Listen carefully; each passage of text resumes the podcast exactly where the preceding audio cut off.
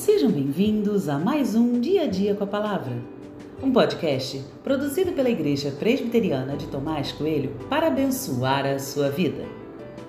O título de hoje é Celebrar é um aprendizado e tem por base o texto de Esdras 3, 10 e 11, que diz: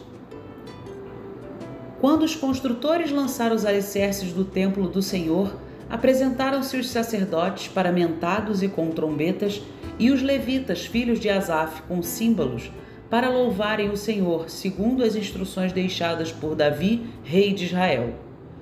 Cantavam responsivamente, louvando e dando graças ao Senhor com estas palavras: Ele é bom, porque a sua misericórdia dura para sempre sobre Israel. E todo o povo jubilou com altas vozes louvando o Senhor por terem sido lançados os alicerces da casa do Senhor.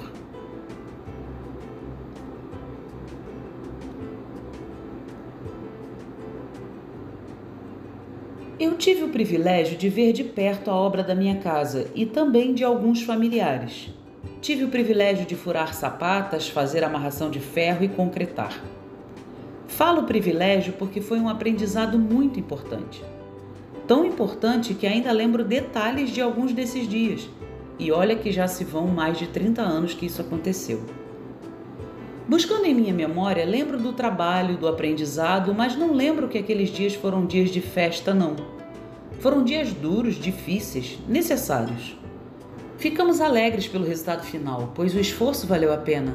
Mas dizer que fiquei alegre por todo aquele trabalho, eu estaria mentindo. Eu era criança e lembro da dor que sentia após cada mutirão.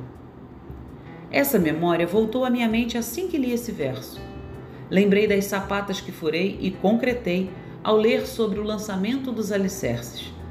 Não sei se era a mesma forma de fazer os alicerces, mas não tenho dúvidas de que fazer o alicerce do templo foi um trabalho duríssimo, muito maior do que o que eu participei. Mas há um diferencial no texto e esse diferencial não pode ser ignorado. Falo da alegria, do culto, da celebração e de toda a festa envolvida nessa fase da obra. Que celebração legal! Que bacana ver todo esse movimento de louvor no canteiro de obras. Celebrar é de verdade um aprendizado. Quem não celebra, não adora, não agradece. Celebrar não é perda de tempo, mas o combustível para se seguir adiante. Celebrar é reconhecer que tudo vem de Deus Será que durante o dia fazemos pausas para celebrar a Deus? Em nossa rotina corrida, temos tempo de erguer as mãos aos céus e cantar um hino de louvor ao nosso Deus?